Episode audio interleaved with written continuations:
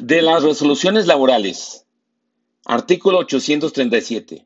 Las resoluciones de los tribunales laborales son 1. Acuerdos, si se refieren a simples determinaciones de trámite o cuando decidan cualquier cuestión dentro del negocio. 2. Autos incidentales o resoluciones interlocutorias cuando resuelvan dentro o fuera del juicio un incidente. Y 3. Sentencias, cuando decidan sobre el fondo del conflicto.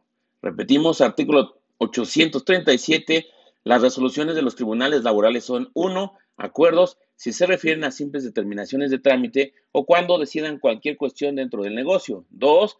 Autos incidentales o resoluciones interlocutorias cuando resuelven dentro o fuera del juicio un incidente. Y 3. Sentencias cuando decidan sobre el fondo del conflicto. Artículo 838. El tribunal dictará sus resoluciones en el acto en que se concluya la diligencia respectiva o dentro de las 48 horas siguientes a aquellas en la que reciba promociones por escrito, salvo disposición en contrario de esta ley. Artículo 839. Las resoluciones que así lo ameriten de los tribunales deberán ser firmadas por el juez o por el secretario instructor, según corresponda, el día en que se emitan. Artículo 840. La sentencia contendrá 1 lugar, fecha y tribunal que lo pronuncie. 2. Nombres y domicilios de las partes y de sus representantes. 3. Extracto de la demanda y su contestación.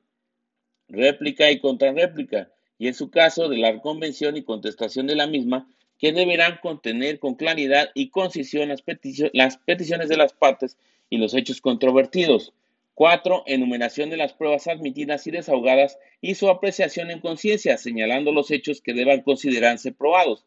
5. Extracto de los alegatos. 6. Las razones legales o de equidad, la jurisprudencia y doctrina que les sirva de fundamento. Y 7. Los puntos resolutivos. Artículo 841. Las sentencias se dictarán a verdad sabida y buena fe guardada y apreciando los hechos en conciencia, sin necesidad de sujetarse a reglas o formulismo sobre estimación de las pruebas, pero los tribunales están obligados a estudiar pormenorizadamente las rendidas, haciendo la valoración de las mismas. Asimismo, expresarán los motivos y fundamentos legales en que se apoyan.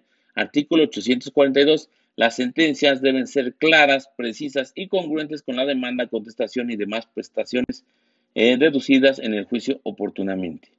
Artículo 843. En las sentencias, cuando se trate de prestaciones económicas se determinará el salario que sirva de base a la condena. Cuantificándose el importe de la prestación, se señalarán las medidas con arreglo a las cuales deberá cumplirse con la resolución. Solo por excepción podrá ordenarse que se abra incidente de liquidación.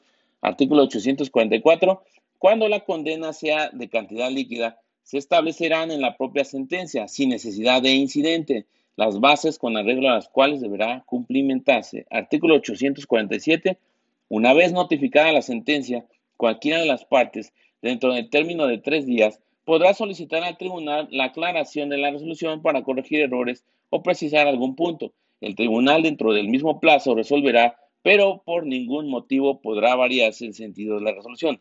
El, error de mención de fecha, nombre, denominación o de cálculo podrá aclararse de oficio. Artículo 848. Los tribunales no pueden revocar sus propias resoluciones, salvo aquellas que se combatan a través del recurso de reconsideración que contempla esta ley.